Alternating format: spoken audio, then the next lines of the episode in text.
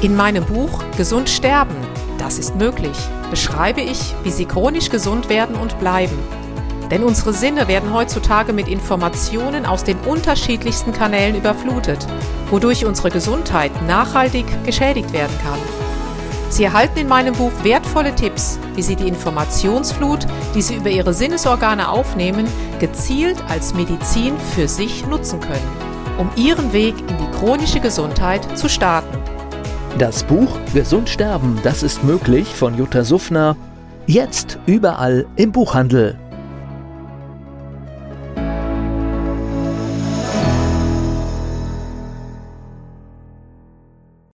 Dieser Podcast wird Ihnen präsentiert von Blue Antox, dem Besten aus der wilden Blaubeere, für Ihr Wohlbefinden.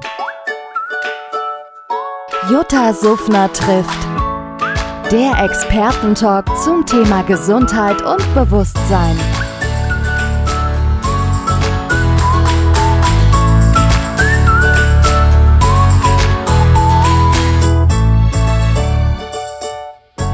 Der Expertentalk zum Thema bewusst chronisch gesund. Ja, guten Tag. Ich begrüße jetzt alle, die zuhören und zu sehen, hier aus dem wunderschönen Brauntal in der Schweiz. Und ich habe die Ehre, den Herrn Dr. Andres Bircher neben mir zu haben. Er hat sich extra Zeit genommen. Und zwar befinde ich mich hier in der Akademie Bircher-Benner, einem medizinischen Zentrum für wissenschaftliche Naturheilkunde.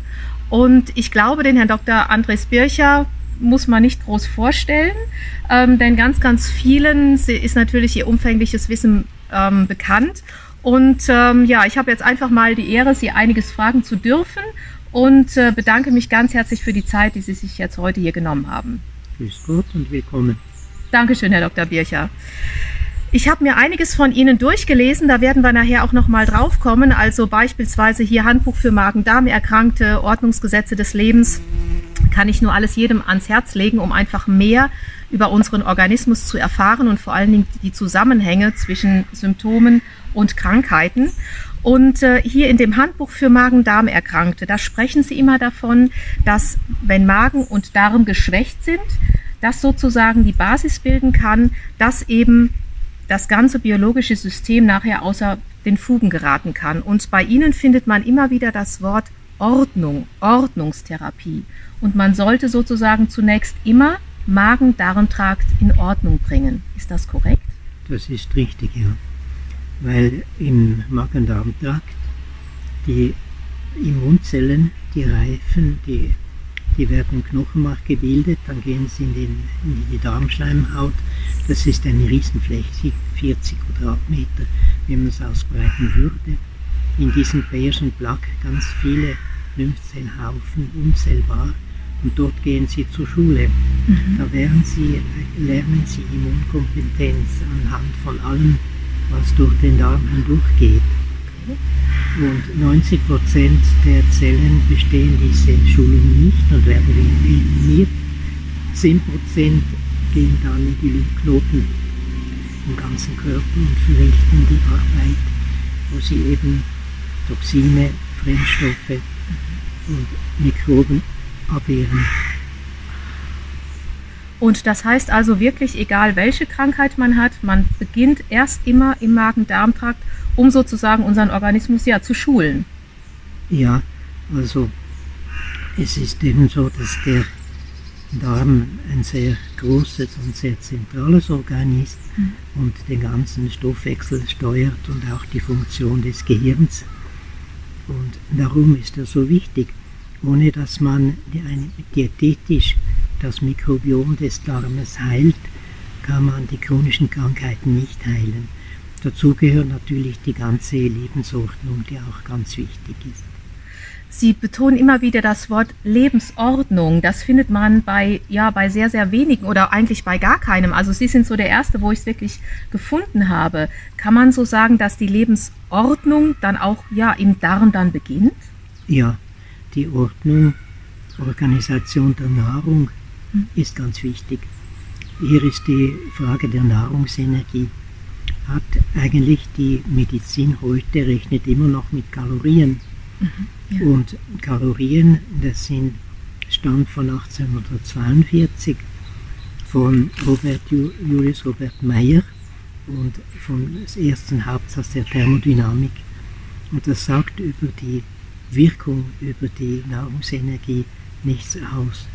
Das war das Gesetz, das erste Hauptsatz der Thermodynamik, welches sagte, dass die Energien nicht verloren gehen.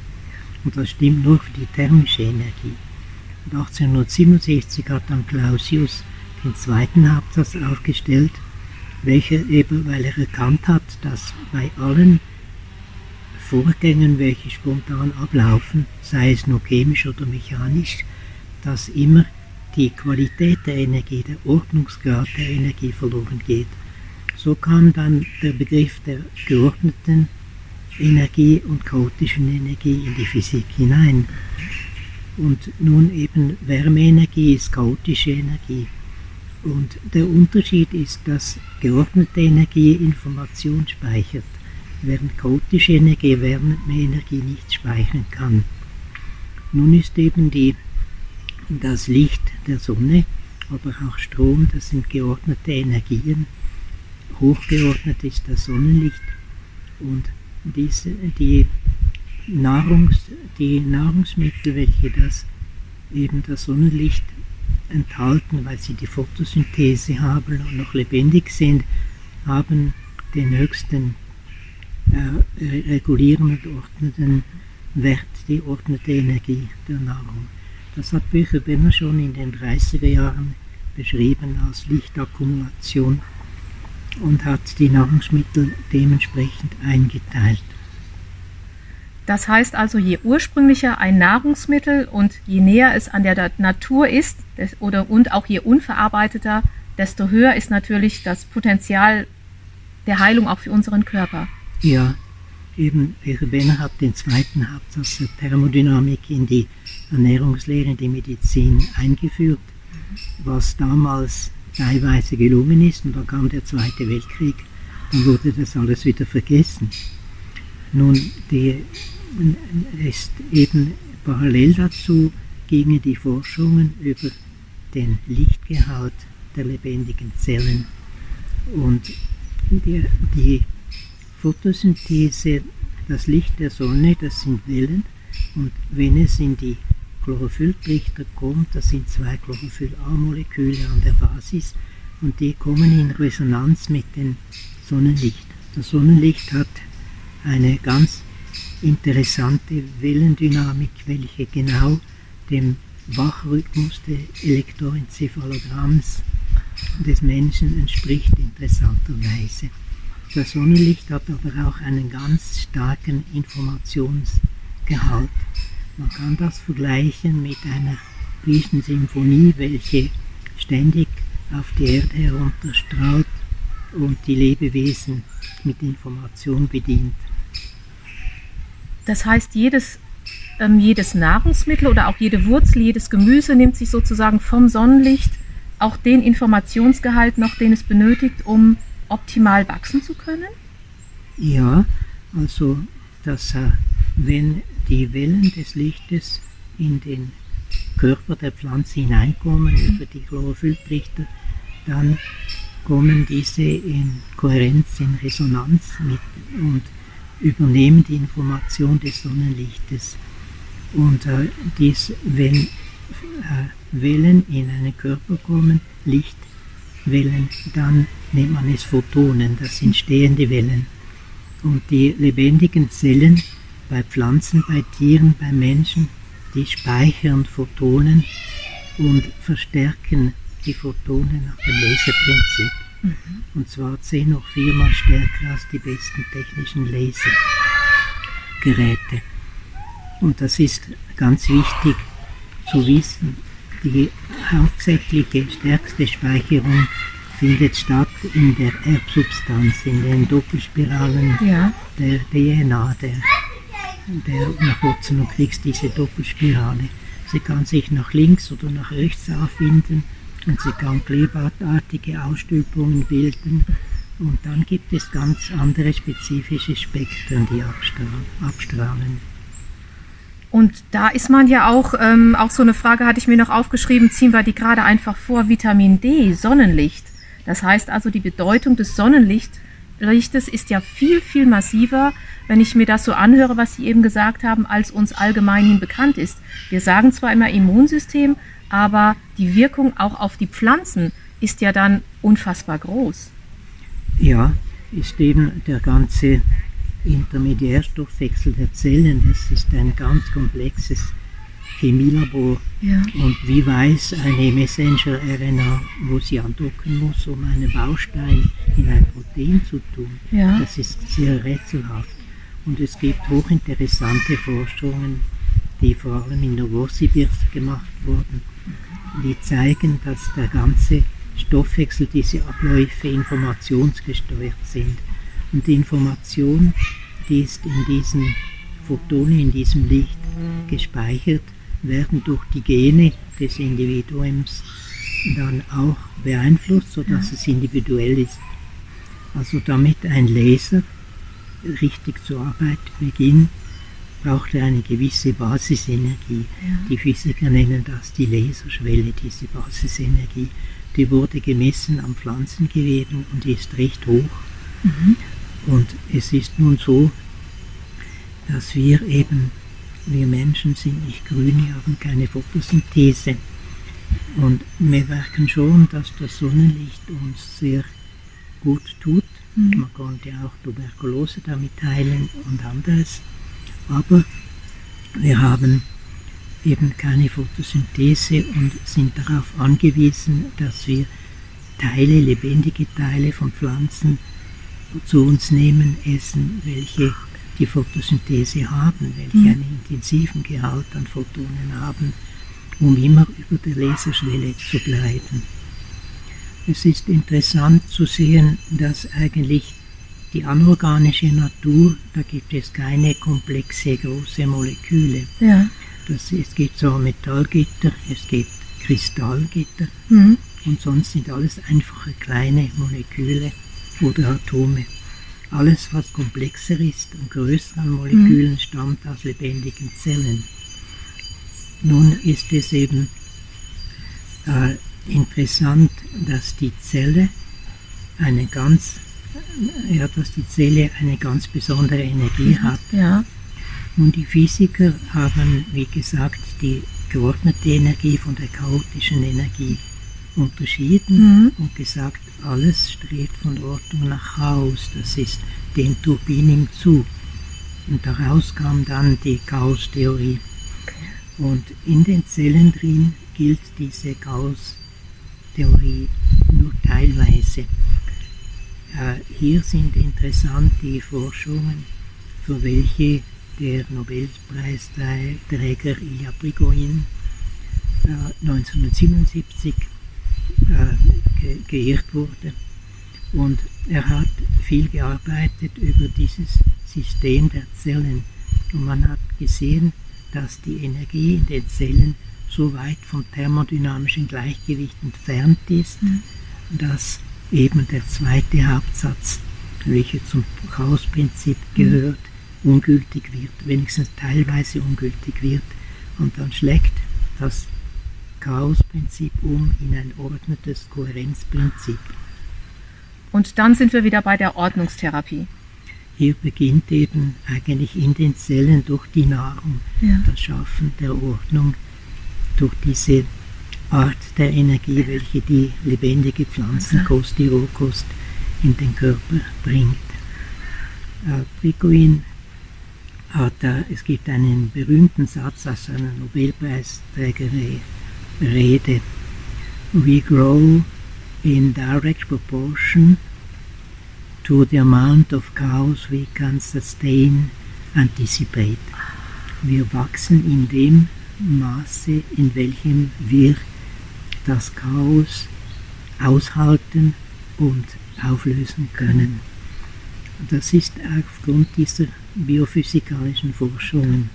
Und hier beginnt darum die Ordnungstherapie wenn wir nicht wahr, es ist, woher kommt es, dass in die Zellen die Energie so weit weg ist vom thermodynamischen Gleichgewicht, ganz anders als in der anorganischen Natur. man kann nichts anderes finden, außer eben die Energie der Photonen, die Photonenspeicherung. Es muss die sein, welche diesen energetischen Zustand in den Zellen erzeugt, dass statt Degeneration Kohärenz und Regeneration stattfindet. Und damit macht es natürlich auch Sinn, ohne Sonnenlicht kein Leben. Ohne Sonnenlicht ist kein Leben möglich. Ja. Es ist der interessanteste Ägypter, die Sonne als Gott hat. Und sie ja. haben nicht ganz unrecht. Mhm. Die Sonne hat offenbar eine sehr wichtige Wirkung für das Entstehen ja. und die Reorganisation, die Regeneration aller Lebewesen. Denn es wird ja auch immer, ähm, es ist eine große Diskussion, muss ich denn irgendwie was an Vitamin D supplementieren, zuführen? Würden Sie sagen, es reicht aus, wenn ich jetzt immer hier so in der Sonne bin und jeden Tag zwei Stunden spazieren gehe? Ist das ausreichend für den normalen Bürger? Es kommt darauf an, wo man lebt. Ja. Interessant ist zu sagen, dass es eine interessante Studie, dass eben die Knochenstärke, die Knochendichte, wenn man Vitamin D in den oberen Normbereich bringt, dann bessert sich ja die Knochendichte. Mhm. Sehr wichtig gegen Osteoporose. Wenn man das mit Sonnenlicht tut, wird die Knochendichte wesentlich besser, als wenn man es mit Vitamin D-Tropfen tut. Also müssen noch ganz andere Faktoren des Sonnenlichtes sein, welche auf den Knochen wirken. Das heißt, die Natur hat noch keiner geschafft, in eine Tablette zu pressen. Also gerade, es ist ein Ersatz, gar keine Frage, und man sollte es dann schon nehmen, wenn man eben weiß, man kommt nicht raus. Aber die natürliche Sonne, ja, das ist sozusagen nicht, äh, nicht schlecht, dass die Ägypter sie damals angebetet haben. Also da war wahrscheinlich mehr dahinter. Ja, also das äh, Vitamin D, wenn man in den Niederungen lebt, dann hat man zu wenig UVB-Strahlung, mhm. weil diese durch die Dunstschichten fast vollständig abgefangen werden. Da ist man darauf angewiesen, oft in die Höhe zu reisen. Das ist nicht überall möglich. Mhm. Und dann muss man im Winter unbedingt Vitamin D zuführen. Ist ganz entscheidend auch für das Immunsystem. Wenn man in der Höhe lebt, hat man Glück, dann genügt es. Man muss aber darauf achten, dass man beim Sonnenbaden nicht Sonnencreme benutzt, sondern eine halbe mhm. Stunde von Körperseite ohne Sonnenbadet, ja. weil gerade auch schwache Sonnencremen diese UVB-Strahlung mhm. vollständig abfangen, sodass es nichts mehr nützt. Das stimmt natürlich. Also raus in die Natur, das ist letztendlich auf jeden Fall äh, die Essenz, damit auch unsere Ordnung im Körper schon ja, die Basis gewahrt werden kann. Ja, Auch aus anderen Gründen, natürlich. Ähm, wir waren jetzt eben bei den ähm, Vitaminen oder bei dem Vitamin D und ähm, in dem Zusammenhang oder auch bei dem Darm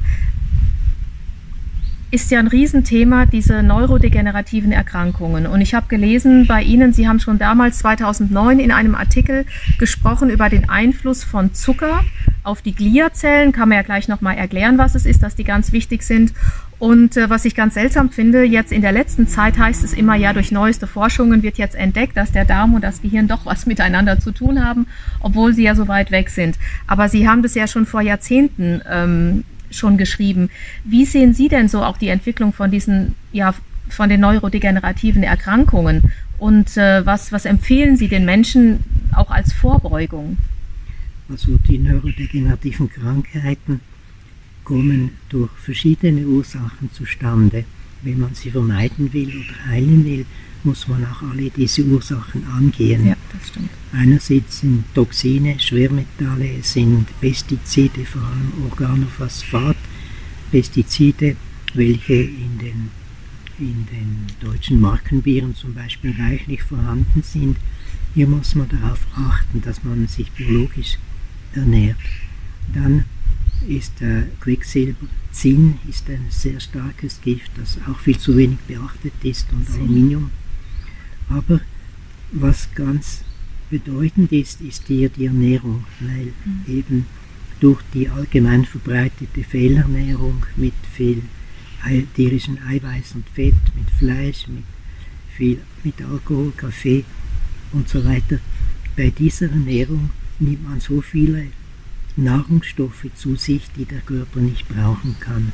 Und diese überfordern unseren Stoffwechsel und werden dann in der Zwischenzellsubstanz, welche den ganzen Körper durchdringt, werden die abgelagert, mhm. die fallen aus und werden abgelagert. Hier haben wir organische Säuren, wir haben Amyloide, das sind degenerativ veränderte Eiweiße. Und hier ist auch eigentlich in dieser Zwischenzellsubstanz ist die Ursache der ganzen chronischen degenerativen Krankheiten, mhm. der Zivilisationskrankheiten vorhanden. Bei den neurodegenerativen Krankheiten wird immer häufiger die Alzheimer-Krankheit. Mhm. Da sind es Amyloide, Beta-Amyloide, welche in die Zwischenzellsubstanz kommen und Tau-Proteine, beides degenerative Proteine. Und hier spielt, welche dann die Nervenzellen zerstören. Und bei Parkinson-Krankheit gibt es dann die Lewy-Körperchen auch aus degenerativen Proteinen. Hier ist ganz wichtig zu beachten, und das wird heute auch immer mehr entdeckt in der Wissenschaft, die Drehscheibe oder das Zentrum des Geschehens ist hier der oxidative Stress. Nun durch diese Nahrung, aber natürlich auch durch Strahlung, Handystrahlung, durch, durch Stress und so weiter, äh, geschieht, entsteht oxidativer Stress. Das heißt, es entstehen äh, Substanzen, eben diese organischen Säuren, welche stark oxidierend wirken. Man nennt diese auch Reactive Oxygen Species oder ROS. Und diese äh, haben die Eigenschaft, dass sie freie Radikale bilden, dass sie eben aus ja, Stickoxid, aus Wasser können sie Teile abspalten und dann stehen ganz mhm. hochreaktive Substanzen, äh, welche eben gerade wegen den neurodegenerativen Krankheiten äh, die, äh, das, die Lipide, die Fettstoffe, die in den Myelinscheiden sind, angreifen bei der Multiplen Sklerose, ganz wichtig. Das ist dann eben die Lipidperoxidation durch die, diese, äh, durch, durch diese, äh, diesen oxidativen Stress gibt es dann auch die Proteinperoxidation und die DNA-Peroxidation.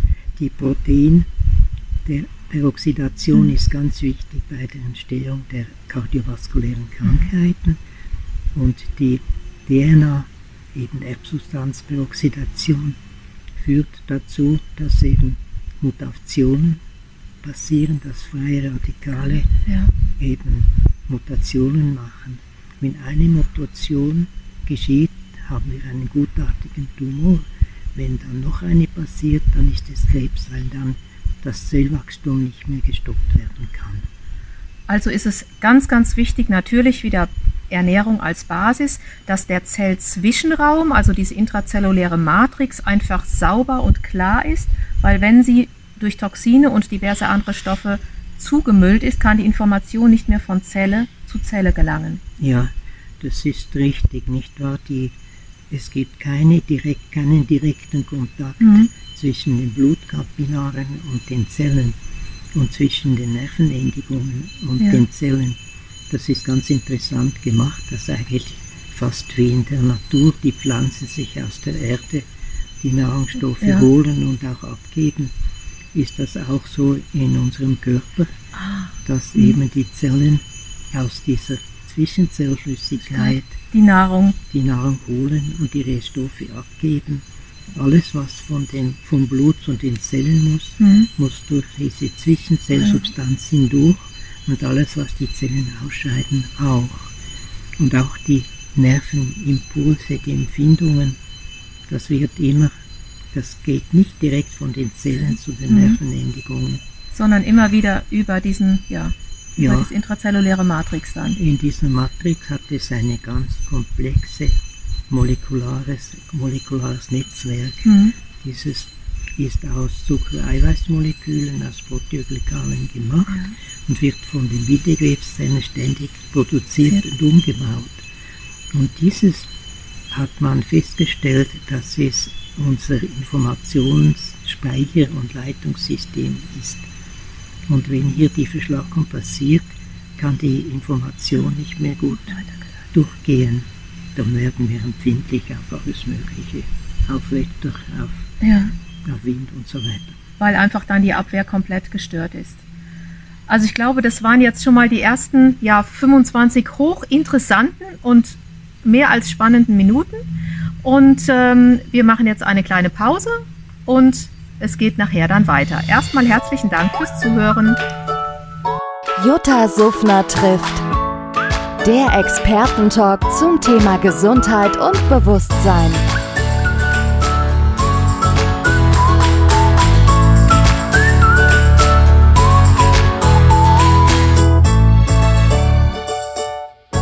Der Expertentalk zum Thema bewusst chronisch gesund. Dieser Podcast wurde Ihnen präsentiert von Blue Antox, dem Besten aus der wilden Blaubeere, für Ihr Wohlbefinden. In meinem Buch Gesund sterben, das ist möglich, beschreibe ich, wie Sie chronisch gesund werden und bleiben. Sie erfahren, warum es wichtig ist, auf Ihr Seepferdchen zu achten und was tanzende Kühe mit Ihrer Gesundheit zu tun haben. Außerdem klären wir die Frage, warum es manchmal besser wäre, eine Maus zu sein. Das macht Sie neugierig. Dann freuen Sie sich auf ein tiefgehendes Buch mit wertvollen Tipps, um Ihren Weg in ein neues, chronisch gesundes Leben zu starten.